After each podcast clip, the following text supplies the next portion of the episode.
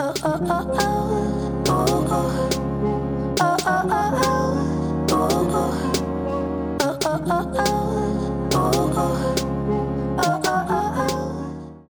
Hello，大家好，我是凯利哥。今天要带大家回到以色列，而且在以色列的这一天，其实是我在以色列，哎，应该是以色列，因为我是约旦跟以色列一起旅行嘛，所以这个旅行我们来到了第九天，也是这个旅行里面算是比较呃尾声的地方，然后也是一个越尾声越精彩，然后越震撼教育的一天。其实我没有。想过这辈子我会到以色列旅行，因为我到以色列我只是为了死海，可是我没有想到以色列竟然竟然死海只是这次旅行的不到十分之一。你知道我这次后来走到尾声的时候，死海的这个景点真的是微不足道，因为后面的教育就是震撼教育，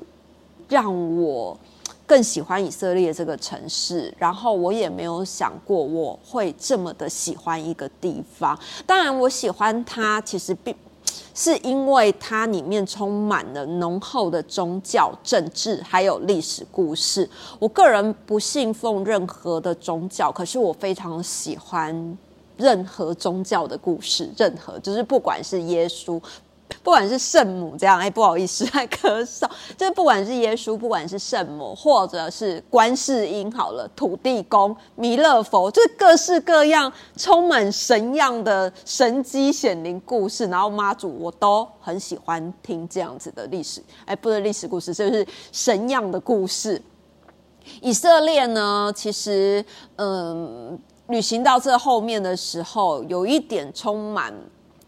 爆炸性啊，在我的内心里面，你知道，我们一早在以色列旅行的这天一早，你知道，每天都吸收好多知识哦，满满的知识。在以色列旅行的这一天啊，早上我们去了橄榄山上，那个橄榄就是你们想象中的那个橄榄山。这个橄榄山呢，其实我们到。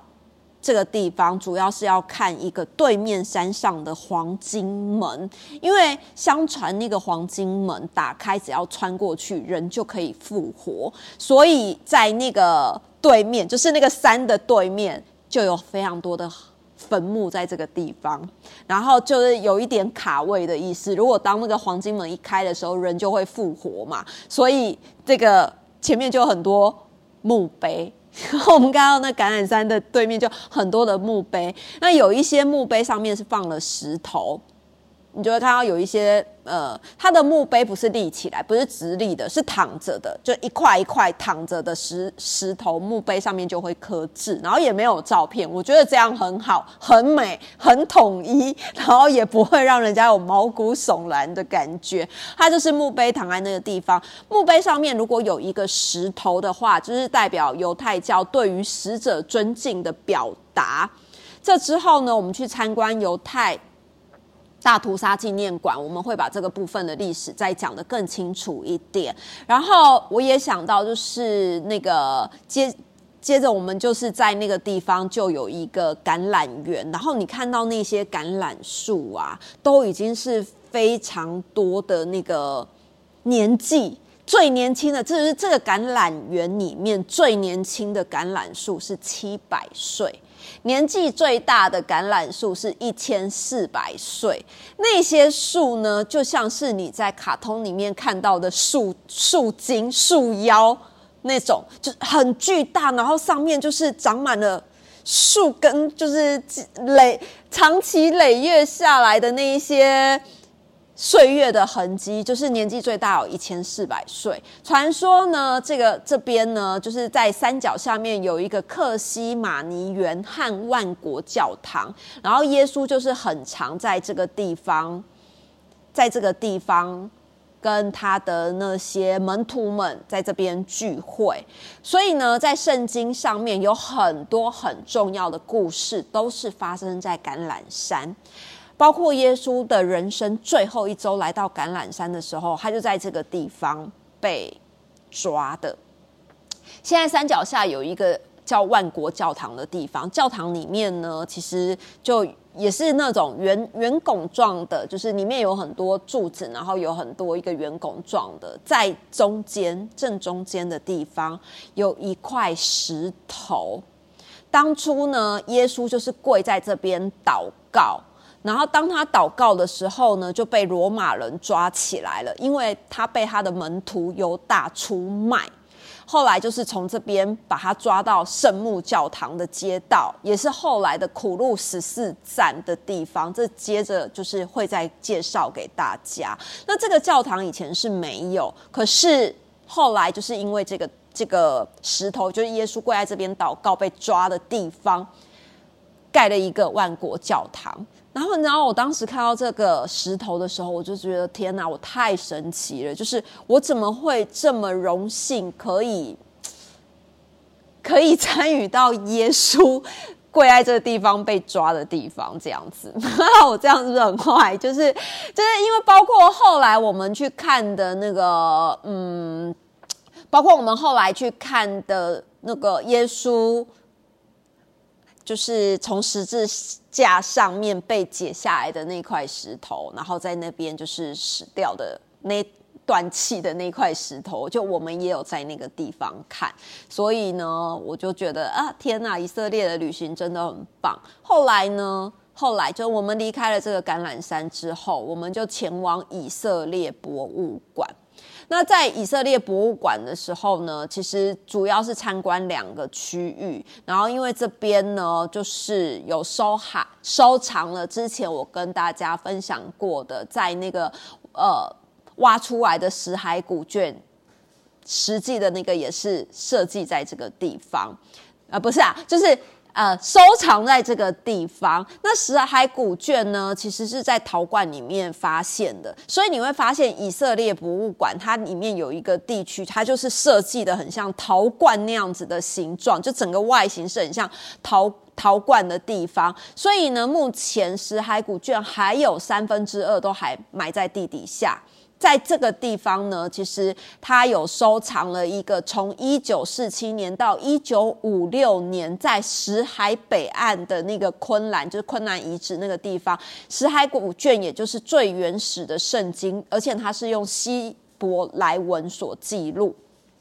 好，那在这个地方呢，其实我们就只停留了一下下，然后看了一下石海古卷，在这里我也没有特别太有的印象。后来在去下一个地点，我们去到了伯利恒，这也是这一次的旅行我觉得很重要的一个地方，因为耶路撒冷有太多值得听的故事了。就是在以色列的耶路撒冷的这个地方，我们到伯利恒的时候，因为圣诞节刚过，所以伯利恒呢就会有很很多就是耶稣的装置。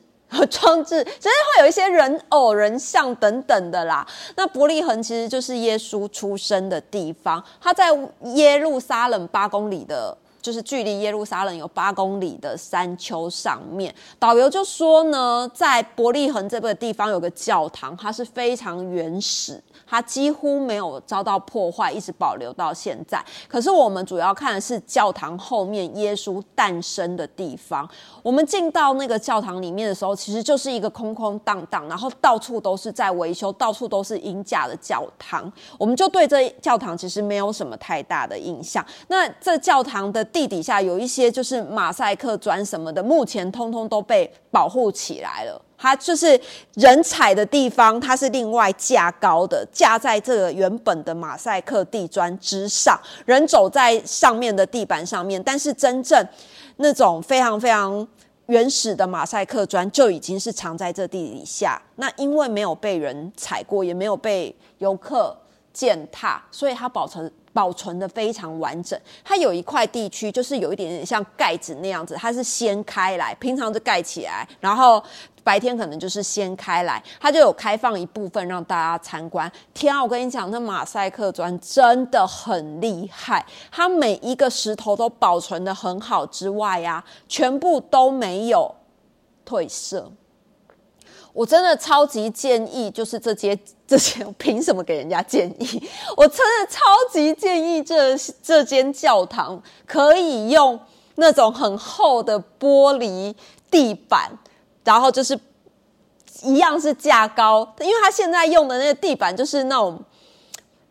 就是木板这样，然后把它架高，所以你既然也不美观，踩在上面你根本看不到下面这么漂亮的马赛克砖，所以它其实可以用那一种像人家天空步道的那种东西，厚玻璃有没有？你就整个铺上去，然后既然你也可以保存你原本的马赛克地砖，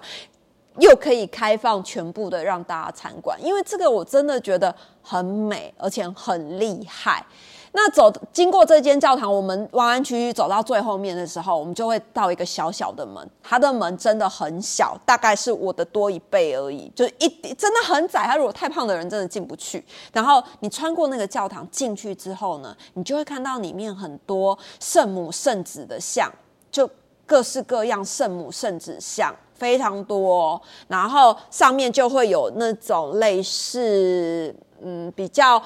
呃，漂亮一点点的小吊灯，那个是挂蜡烛的地方。接着你再往前走一点，因为那个地方很小，非常小，来朝圣的人很多，所以你要排队。一个人过去，你大概就是只能最多就是停留一分钟而已，因为每个人都想来看这个地方。这个地方是什么地方呢？它就是主殿堂的下面。这个地方是圣母玛利亚产下耶稣的地方。那耶稣大家都知道，他其实是在马槽里面诞生的嘛？其实不是，是圣母玛利亚在这个地方生下了耶稣之后，立刻被移到马槽里面。所以在这个地方呢，我们会看到，就是地板上面它会有一个那种半半弯圆进去的地方，在地上有一个半圆形的地方，然后是比较里面的一点点。浅浅的，四周是大理石，地上有一个十二芒星在地上，然后这里就是耶稣诞生的地方。很多来朝圣的人啊，其实都是过着跪着啦，不是过着跪着抚摸这个十二芒星，祈求保佑，或者是他们心里面有什么想要祷告的事情、祈祷的事情，其实都是跪在这边。那你会发现，就是。虽然我不是教徒，可是你来到这个神圣的地方，你就会跟着大家一起做这些事情，然后希望是很虔诚，希望不冒犯他啊。也有很多人就是跪在这个地方，是直接五体投地，然后把额头前额扣在这十二芒星上面做祷告。也有很多人就是跪在这边，然后就是哭了，就是。我觉得他可能心里面真的有很多的事情，又或是这边耶路撒冷其实就是，嗯，犹太人或是教徒来到这个地方会非常感动的地方呐，包括哭墙也是在这边。那在这里呢，就是除了那十二芒星之外，耶稣在这个地方被生下来，就立刻挪到旁边的马厩。我们也可以看到旁边的那个马槽的那个地方，就是有一个。伪装的小宝宝的模型在那个地方，然后其他就是被围起来。所以那天晚上，因为那一整天的教育震撼，真不震撼教育真的是太让人惊艳了。所以，呃，我们还去了那个。犹太大屠杀博物馆，这个我决定要放到下一集再讲，因为这个故事有一点沉重，有一点长，然后是一个很悲伤的历史。那天晚上我们住在耶勒耶路撒冷，然后它是一个很多教徒会来朝圣的地方。在耶路撒冷有百分之七十五是回教徒，百分之二十是基督徒，另外的五 percent 是其他的教派。所以你知道吗？以前我们在电影里面会看到很多的那个戴黑色帽子、高帽子、黑礼帽、穿黑色燕尾服的人，就是在电影里面我们会看到。我跟你说，在耶路撒冷的路上就有很多这样的打扮，然后他们都是非常虔诚来朝圣，所以就是会特别的打扮一。一番。那今天呢，就是这个晚上，我们参观耶稣伯利恒出生的这个地方，也是二零一七年的最后一天，所以我们就是在这个地方跨年。我就觉得，嗯，天哪，就是很 很开心，就是可以在二零一七年年末的时候，在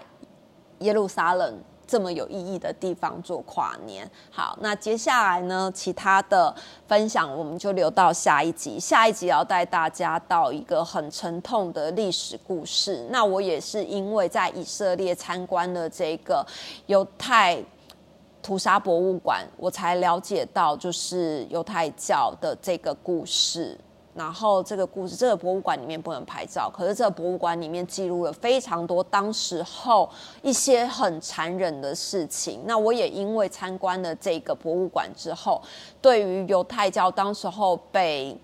纳粹在大屠杀赶尽杀绝的故事有更进一步的了解。然后之后隔一年两年，我们到了荷兰去。安妮之家，然后参观安妮之家，希望接下来有机会可以到波兰，然后去看集中营。虽然它真的是一个很残忍的故事，很悲痛的故事，但是我还是希望可以更了解它。